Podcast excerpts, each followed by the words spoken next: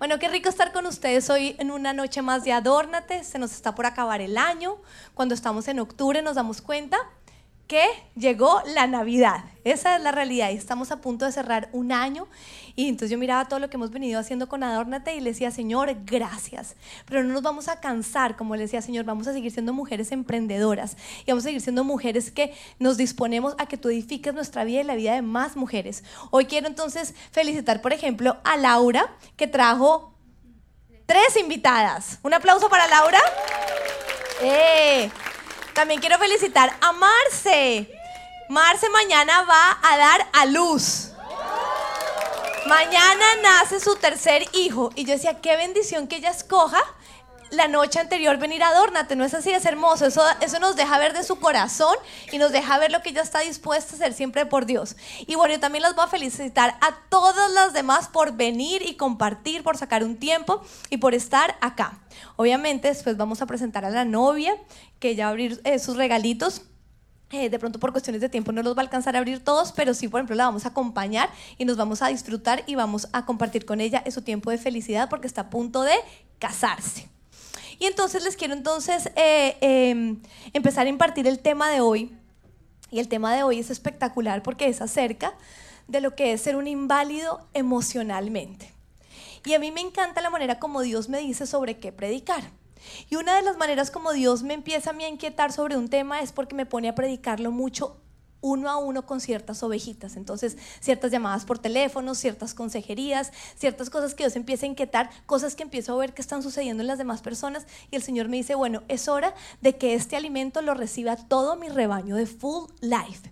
Entonces yo le digo, bueno, Señor, listo, estoy lista. Y entonces empiezo a preparar el tema y empiezo y, y recibí, por ejemplo, ayer otra confirmación, porque ayer vi un video precioso de un papá que llevaba a su hijo eh, paralítico por toda una maratón. Y entonces la, última imagen eh, con la que se cierra es cuando finalmente él llega a la meta y llega supremamente cansado porque ¿qué ha hecho? Ha tenido que cargar, ha tenido que arrastrar y ha tenido que acompañar a su hijo inválido. Entonces ahí fue el sello que el Señor me dijo, quiero que mis mujeres de Full Life reciban esta palabra. Y esta palabra es acerca de los paralíticos, los inválidos emocionales. Y mientras que vamos predicando, vamos de pronto a estar identificando personas a nuestro alrededor, personas cercanas que son inválidos emocionalmente, o también vamos a empezar a descubrir con el toque del Espíritu Santo que de pronto hay áreas en nuestra vida o relaciones con ciertas personas importantes que son inválidas emocionalmente. Y por eso entonces quiero introducir el tema explicando qué es ser un inválido emocionalmente. Lo primero que tengo que aclarar es que puede tener o no tener su espíritu vivo. ¿Cómo así, pastora? Un inválido emocional puede que ya haya recibido a Jesucristo y si lo ha recibido, su espíritu ha cobrado vida, pero también nos vamos a encontrar en la vida o vamos a tener personas cercanas a nosotros que son inválidas emocionalmente y todavía no han recibido a Jesús. Entonces pueda que su espíritu siga muerto. Pero entonces, como pueden ser de los dos, esto no determina un inválido emocionalmente. Esto no es lo que lo determina. Primera aclaración. Lo que sí determina un inválido emocionalmente es que él tiene una incapacidad para expresar el amor y o conductas bíblicas. Lo quiero volver a repetir. El inválido emocional tiene una incapacidad para expresar amor o conductas bíblicas. Y o o igual, porque las, las conductas bíblicas son amor. Y una característica para que realmente sea un inválido emocionalmente es que quiera hacerlo, pero no puede. Yo hoy no voy a hablar del que no quiere. Ese es un necio, ese es alguien diferente. De ese no voy a predicar hoy. Dice la palabra de Dios que la mujer sabia edifica su casa, pero la necia la destruye. Yo no voy a hablar de la mujer que no quiere, que cuando que, que, que uno le dice el consejo no, que no sabe, no. Ese es el necio. Ese lo diga, ay, necio hoy no. Hoy no vamos a hablar de necios. Hoy vamos a hablar del inválido emocionalmente y el inválido emocionalmente quiere. Y es muy fácil entenderlo cuando nosotros ponemos en nuestra mente la imagen de un inválido. Porque si nosotros le preguntáramos a un inválido, a alguien que está en su silla de ruedas, que si le gustaría correr, ¿cuál crees que sería su respuesta? Si le dijéramos, ¿tú quieres caminar solo? ¿Quieres bañarte por, por ti mismo? ¿Quieres vestirte ¿El que nos diría? Quiero, pero no puedo. Y este es el primer principio sobre el inválido emocional que debe llenarnos a nosotros de compasión, nunca de lástima, mujeres, porque la lástima es contraria a la compasión. La lástima lastima, la compasión bendice. Entonces, el inválido emocional de quien vamos a estar hablando hoy es alguien que quiere caminar, es alguien que quiere amar, es alguien que quiere aplicar los principios bíblicos, es el que viene, escucha la palabra de Dios, es ese esposo que se siente retado frente al pastor que dice, vamos a cogerle la mano a nuestra esposa y en medio de la pelea le vamos a decir, tú eres más importante que lo que nos tiene peleando. Él quiere, él sale retado, pero llega a la casa y no puede. Pero ¿por qué no puede? Y entonces hoy vamos a estudiar tres pasajes bíblicos donde se hace mención a paralíticos. Y de estos pasajes bíblicos, como siempre en Adorna, te amamos la palabra de Dios y de ellas que sacamos la, eh, eh, la verdad y las prédicas. Y de esos tres pasajes vamos a aprender ciertas cosas que van a bendecir nuestra vida. Porque como ya te lo dije, tú y yo podemos estar cerca a un paralítico emocional o tú y yo podemos tener áreas que están inválidas emocionalmente. Y entonces hay tres cosas que yo quiero que tú siempre estés buscando en estos tres pasajes, que fue lo que me mandó a hacer el Espíritu Santo de Dios a mí. Ana María, quiero que busques, quiero que busques cuánto tiempo llevaban estos paralíticos de paralíticos. Quiero que busques también las circunstancias que rodeaban a esos paralíticos. Y quiero también que busques, aprendas y te edifiques, Ana María, y hoy en día todas las mujeres full life, de cómo alcanzar libertad y sanidad para pararnos o para que esa persona se pare de esa silla de ruedas. ¿Está llamativa nuestra palabra de, hoy? Porque si nosotros amamos a alguien, anhelamos que esa persona se pare de la silla de ruedas, pero no la podemos coger a cantaleta que se pare porque esa persona no. Esa persona no. Esa persona no puede. Pero Jesús sí la puede parar. Y los, los, los, los maravillosos milagros de Jesucristo son eso, es acerca de todas las situaciones que, donde el hombre no puede, pero él sí puede. Amén. Entonces, recordemos, vamos a estudiar tiempo que llevan esos paralíticos, las circunstancias que los rodean y cómo finalmente alcanzan libertad y sanidad. Vamos entonces con el primero, tiempo en el que llevan. Y tú muchas veces me dirías, pero ¿para qué eso? ¿Sabes para qué nos sirve saber cuánto tiempo lleva una persona paralítica? Porque eso también nos ayuda a nosotros a fortalecernos en compasión, en entendimiento. No es lo mismo cuando alguien te dice que viene buscando a su bebé por tres meses, cuando alguien te dice que lo lleva buscando por un año, ocho años, seis años. Conozco mujeres que los llevan buscando por más de 12 años. ¿Es lo mismo, mujeres? No, no es lo mismo. Entonces, cuando la palabra de Dios a nosotros nos habla acerca de cuánto tiempo nosotros tenemos que pararle bolas. Y nosotros también a veces tenemos que preguntarnos cuánto tiempo llevo esperando algo. O en este determinado caso, con esta prédica, cuánto llevan los paralíticos emocionales. Porque eso también va a evidenciar nuestro nivel de madurez y también nos va a ayudar a nosotros a entender el tipo de compasión y el trato que Dios está teniendo con nosotros. ¿Quiénes aquí están motivadas a leer la palabra de Dios? Amén. Bueno, les hago esa pregunta y ahí me veo tan pintada. Les voy a contar una anécdota antes de leerles la palabra de Dios. Imagínense que tuve una reunión con las líderes de esta iglesia, ¿no? Y entonces la primera pregunta que hice fue esa. Las líderes columnas de, de cada ministerio les dije, ¿quiénes están felices de la reunión de hoy? Porque yo llegué feliz. Y me encontré con muchas respuestas que me empezaron como a doler mi corazón. Y, empecé mal la reunión. Eso, o sea, una me dijo, hasta yo casi no vengo, a, mí, casi se me sale el corazón ahí en ese momento. Pero lo triste de la reunión fue que yo salí frustrada y yo llegué donde mi esposo y mi esposo y yo le cuento y le conté el inicio y me dice, ¿y tú para qué preguntas eso? Me dice, ¿qué importa cómo lleguen? Lo importante es cómo salen. Y yo, ay, y aquí vuelvo y caigo en mi melancolía de querer que todo el mundo disfrute tanto la palabra de Dios, pero sabes que no importa si estás motivado o no motivada a leerla, pero después de leerla, vas a estar motivada a seguir aprendiendo. Amén. Bueno, le doy gracias al Señor por mi esposito que siempre me edifica y logró levantarme el ánimo. Próxima reunión de líderes, ni me, les voy a preguntar cómo están. Arranco la reunión y más bien al terminar les digo, ¿cómo quedaron? Bueno, en la primera, eh, el primer pasaje está en Hechos 9. versículo 32 al 35. Y lo voy a leer. Pedro, ay, miren, justo estábamos hablando de mi esposo que se llama Pedro, y aquí está también Pedro, el de la Biblia. Dice, Pedro, que estaba recorriendo toda la región, fue también a visitar a los santos que vivían en Lida. Digamos, fue a visitar a los santos que estaban en Full Life. Allí encontró a un paralítico llamado Eneas, que llevaba ocho años en cama. Eneas le dijo a Pedro, Eneas le dijo Pedro, Jesucristo te sana. Levántate y tiende tu cama. Al instante se levantó. Todos los que vivían en Lida y en Sarón lo vieron y se convirtieron al Señor. Amén. Segundo pasaje está en Juan 5, Juan 5, 5. Y dice, entre ellos se encontraba un hombre inválido que llevaba enfermo 38 años. Cuando Jesús lo vio allí, tirado en el suelo, y se enteró de que ya llevaba mucho tiempo en esta condición, le preguntó, ¿quieres quedar sano? Señor, respondió, no tengo a nadie que me meta en el estanque mientras agita el agua, y cuando trato de hacerlo, otro se mete antes.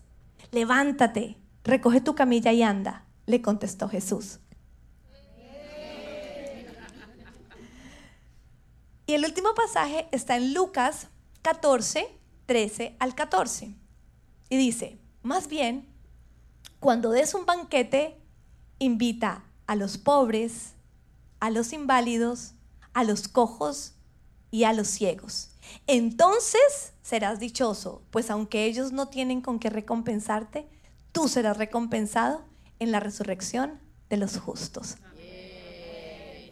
Bueno, todos estos pasajes son supremamente motivadores porque en todos se resuelve la situación de la que vamos a hablar hoy, que es la situación de un inválido emocionalmente. Entonces, con respecto al primer pasaje, nos damos cuenta que el tiempo que llevaba ese inválido eran ocho años, versus el siguiente que llevaba 38 años, y el tercero dice que a los inválidos. Por lo tanto, no nos da un tiempo específico. No nos da un tiempo específico. Y como les decía, esto tiene que importarnos a nosotros.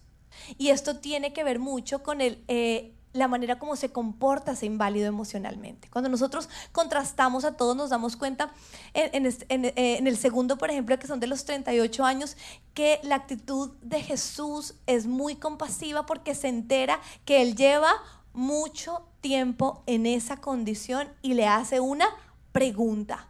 ¿Quieres quedar sano? Algo que uno diría, uy, no, pero tan obvio, obviamente sí. No, sin embargo, Jesús se lo pregunta y el Señor y e, e, la persona cuenta algo acerca de esa pregunta que es quedar sano, que lo vamos a estudiar después. Entonces, este, este, este, primera, e, este primer aspecto es algo que nosotros tenemos que tener en cuenta porque ¿Qué pasa si empezamos a venir a la iglesia y venimos tres meses viniendo a la iglesia y nuestro esposo todavía no nos toma la mano para decirnos que no peleemos? Mientras que llevamos un recorrido y seguimos en la tónica de no perdonar, invalidados emocionalmente a obrar como Dios nos manda, aunque queramos. Son situaciones diferentes. Y nosotros tenemos que empezar a preguntarnos a nosotros mismas cuánto tiempo llevo o cuánto tiempo esa persona lleva invalidada emocionalmente. El tiempo tiene mucho que ver. Amén. Lo segundo que la Biblia eh, nos deja claro son las circunstancias que rodean a ese inválido. Y aquí también entonces esto te va a ayudar mucho a identificar cuáles son las circunstancias que te rodean a ti en tu área de, incapacidad emocional o en esa persona que tú ves invalidada emocionalmente. Y con respecto al primer capítulo, al primer eh, eh, pasaje, las circunstancias que rodean a ese enfermo que llevaba ocho años es que entra Pedro a un lugar donde ya está viva la palabra de Dios, porque dice que Pedro que estaba recorriendo una región fue a visitar a los santos que vivían allí. Y nos damos cuenta entonces que este inválido emocionalmente está muy bien rodeado, digámoslo, muy bien rodeado. Y cuando Pedro se refiere a él, ya le llama por su nombre.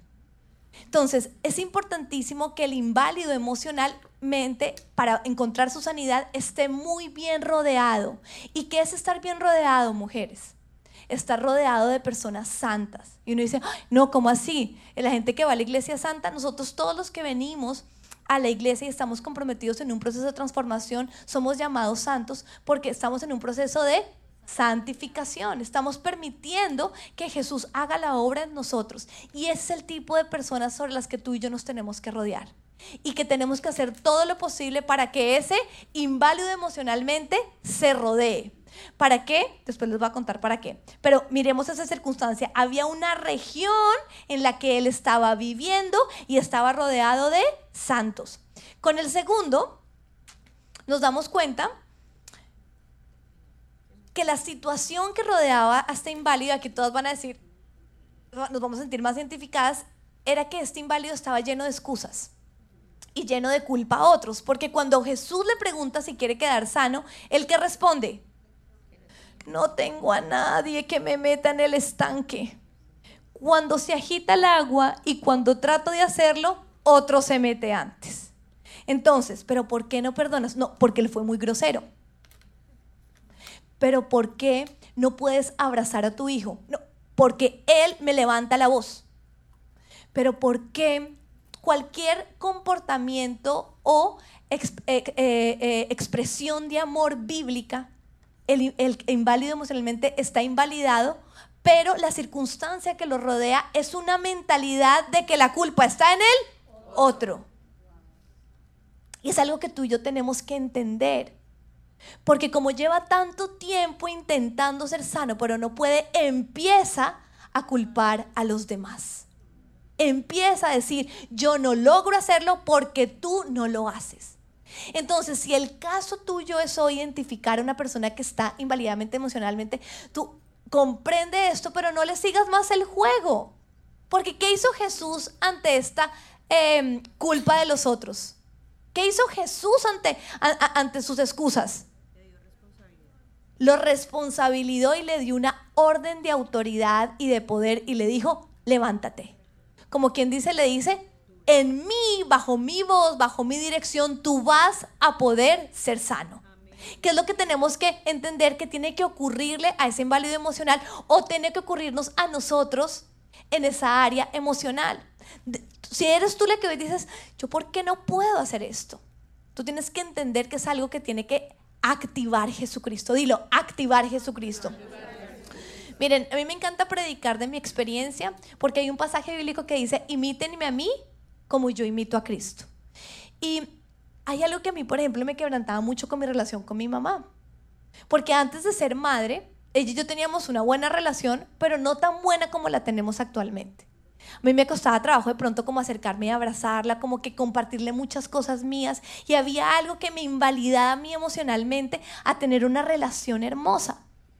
Pero fue solamente Jesucristo y cuando yo dejé de culparla a ella, que se activó algo en mí y además fue hermoso porque fue a través de cuando yo quedé embarazada y hoy en día tengo mis hijos, que se empezó a, a, a mover en mi parte emocional esa capacidad de actuar bíblicamente con ella y honrarla a toda costa. ¿Lo, voy logrando, mamita? Bueno, Jesucristo lo hizo en mí, pero yo no, yo tuve que dejar esas, esa culpa de ese ella, pero es que no, pero es que no. Mi último año escolar, ella se vino acá a los Estados Unidos y yo lo viví en, en Colombia sin ella y yo podía haberme llenado de toda la, es que ella no estuvo, es que no. Ahora estamos. Ahora Dios me puede parar de esta Em, silla paralítica y yo puedo responder bíblicamente ante mi mamá. Amén. Pero tenemos que dejar el no tengo a nadie, es que cuando me meto alguien se mete, es, y permitir que Jesús nos dé la orden a nuestro corazón y a nuestro ser que nos activa para alcanzarlo. Amén. Con respecto al tercero, el tercer pasaje, circunstancias que rodean a este inválido. Este me encanta. Porque esta circunstancia es que aunque ellos no tienen, o sea, ¿cuál, es la situación que rodea a este inválido? que Él no tiene con qué recompensarte. Dilo, Él no tiene con qué recompensarme. La situación de un inválido emocionalmente es entender que hasta que Jesús no le dé la orden de parar, Él no tiene con qué recompensarte. Y esto es motivo de pararme y incomodarme, pero les voy a decir algo. Cuando tú entiendes esta parte, dice la palabra de Dios, ahí que le dice, dale un banquete, aunque Él no tenga con qué recompensarte, es lo más liberador en este caso. Porque es entender que tú tienes que darle, aunque Él no vaya a devolverte. Y así se va a romper la cadena. El problema es que nosotros a veces convivimos con áreas invalidadas emocionalmente en nuestro esposo o en nuestros más cercanos, o estamos ahí y estamos esperando que nos responda, que nos dé, que nos contribuya, que nos... Pero es que yo ya hice, pero es que yo sí hago. Y nos empezamos a llenar de todos los motivos de lo que nosotros hacemos y él no hace.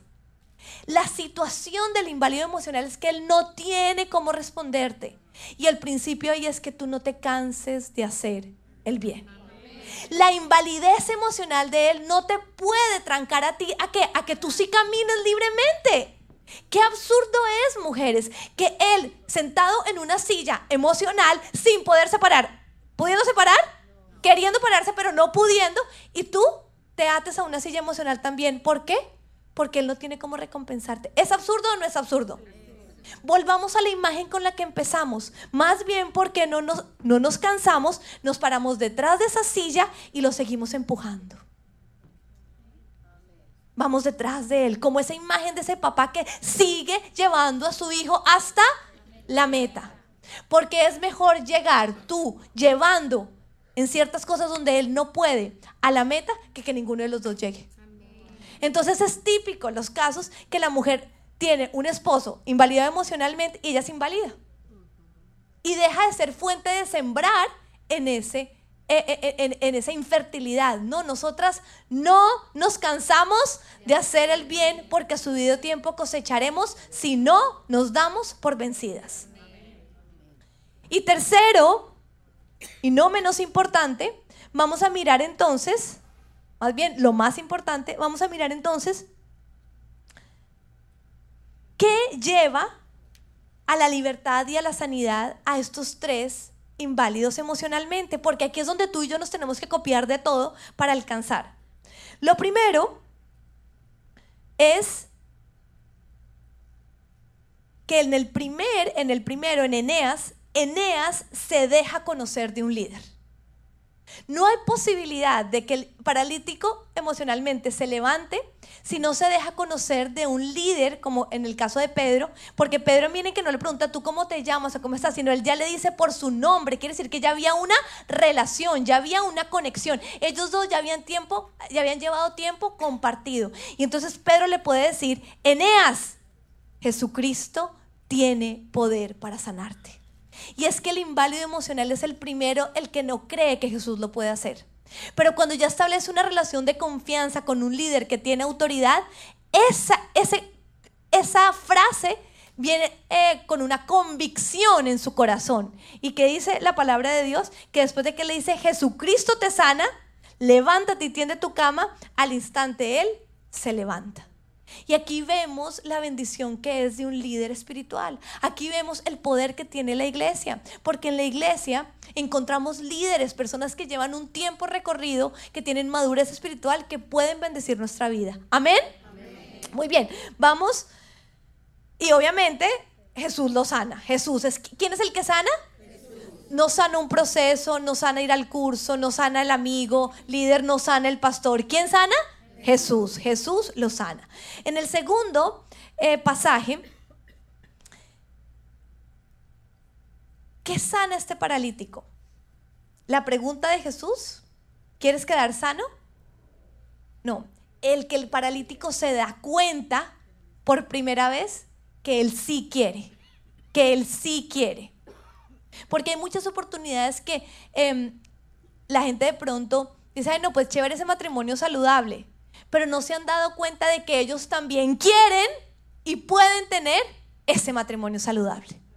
Y esa pregunta la va a generar Jesús en el corazón de eso. ¿Quieres? ¿Quieres? ¿Quieres? Y por eso es que también nosotros estamos llamados a hacer luz. Dice la palabra de Dios que nosotros somos sal, los que despertamos la sed en otros para poder conducirlos al agua de vida. Nosotros estamos llamados a despertar esa pregunta en otro para que la persona diga, sí, sí quiero. Ahora, otra cosa que le ocurre a este paralítico que espero que todas cuando le termine de decir usted diga, wow, porque esta es la más poderosa. Este paralítico recibe sanidad con un método diferente al que él creía y quería. Ay, sí, bien. Porque a veces estamos empeñados en que tiene que ser con la pastora. A veces estamos empeñados en que mi esposo solo se para de esa silla de ruedas si viene la mamá y le dice que si ocurre tal cosa, no, es que si nosotros fuéramos millonarios, ahí sí mi esposo sería un dador. O es que si yo me de ganar, no, no es a través del método que tú quieras y que tú quieres, es a través de lo que Jesús quiere hacer en tu vida. Y para que ese inválido se parara emocionalmente, que tuvo que hacer? Romper la mentira de que tenía que ser a su manera y con sus procesos. ¿Por qué no le dices al Señor, Señor, hoy, voy, a romper, con mi método y decido creer en el tuyo. Y con respecto al tercer pasaje, ¿qué hace? ¿Qué lleva a este, a este paralítico? Y espero que también aquí todas digan wow sobre, los, sobre todo las que tienen identificadas a esa persona paralítica emocional cercana a su vida.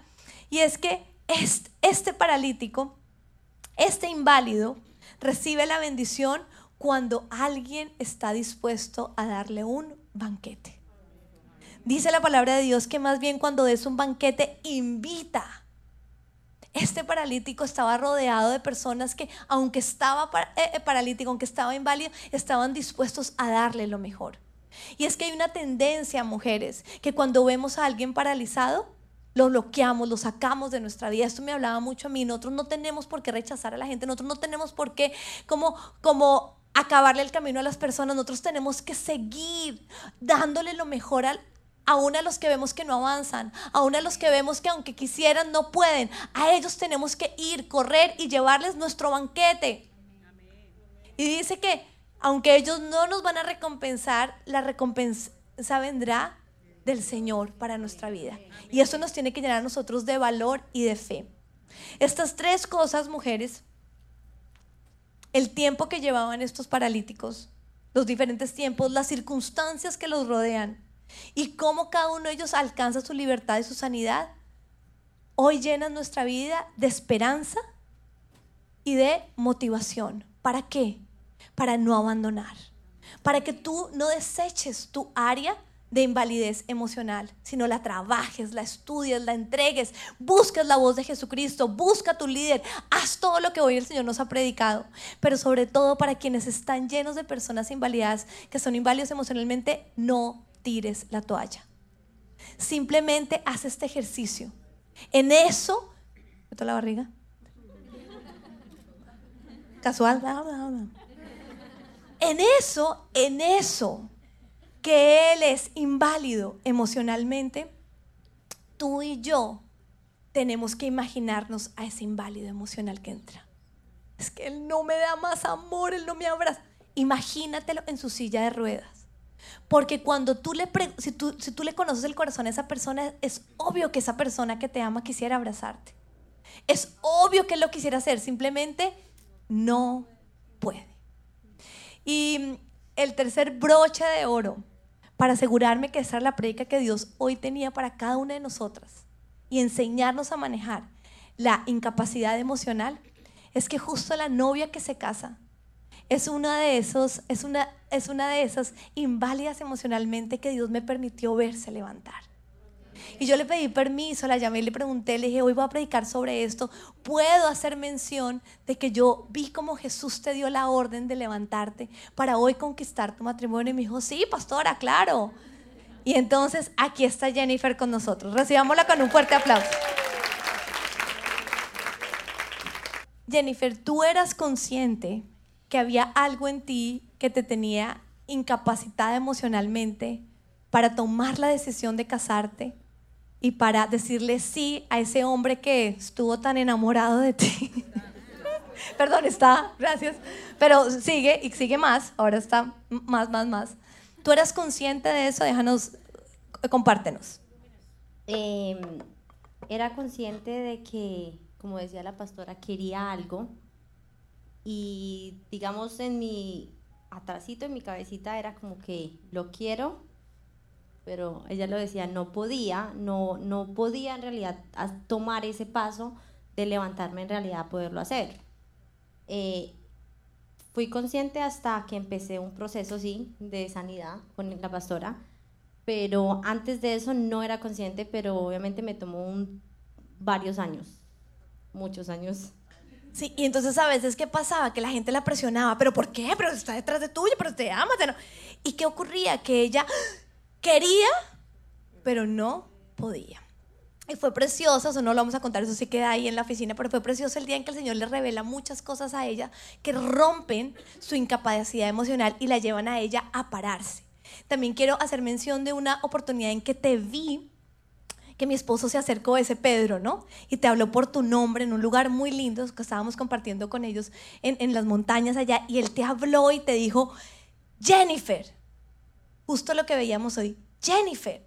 Y le habló y ella, y ahí se le volvieron a despertar ellas, no solo el deseo de caminar, sino empezó a concientizarte de que ella sí quería y sabía que podía levantarse de esa silla rodada. ¿Te recuerdas de ese momento? Sí, me acuerdo mucho, en diciembre, ¿no? Sí. ¿Algo que nos quieras compartir de ese momento? Eh, él me hablaba en realidad de, ¿qué piensas tú? ¿Qué quieres tú? Y yo decía, le dije a él como que, ¿importa lo que yo quiera? O sea, ¿qué quería en realidad Dios? Que yo creo que para mí eso era como que pronto lo más difícil, era como que tratar de que Dios quisiera lo que yo quería, en vez de yo querer lo que Dios quería para mí. Entonces fue ahí donde me senté a hablar con el pastor en ese diciembre, en, ese paseo, eh, donde él pude identificar que había un faltante y ahí había algo que yo quería, pero pues el poder como que estaba, pero tomaba un proceso. Y aquí nos damos cuenta con estas respuestas de ella cómo se cumple todo en la palabra de Dios. Nos damos cuenta que las preguntas la llevaron a ella a ser consciente, pero también a entender que no era, su, no era con su proceso ni era a su manera. Me acuerdo que el pastor le dijo, cuando llegues, pide una cita con la pastora. Y me acuerdo de Jennifer simplemente llegar en su silla de ruedas, queriendo levantarse y estando dispuesta, rodeada de, de sabios, porque tiene una familia súper sabia. Y vemos aquí cómo todas las condiciones de ese inválido se cumplen en la vida de Jennifer, pero hoy lo que te queremos decir es que también se cumplen en la tuya. Que Jesús, este, eh, cuando estudiaba sobre esto, hay miles de pasajes donde Jesús paró paralíticos.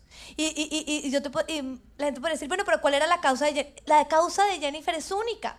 Tu causa o lo que mantiene a tu esposo eh, eh, inmóvil es única. Es como si estuviéramos aquí un grupo de, inválidos y les dijéramos, ¿por qué estás en esa silla de rueda? ¿Todos qué nos dirían? Algo diferente. Por eso la causa la conoce Jesús y no, y, no, es, no es una receta para resolver esa. Es rodearnos de los principios de Dios y poder aplicarlos en nuestra vida. Amén. Amén. Bueno, entonces Jennifer dice, bueno, pero pastora, ya me paré en la silla de ruedas, denme mis regalitos.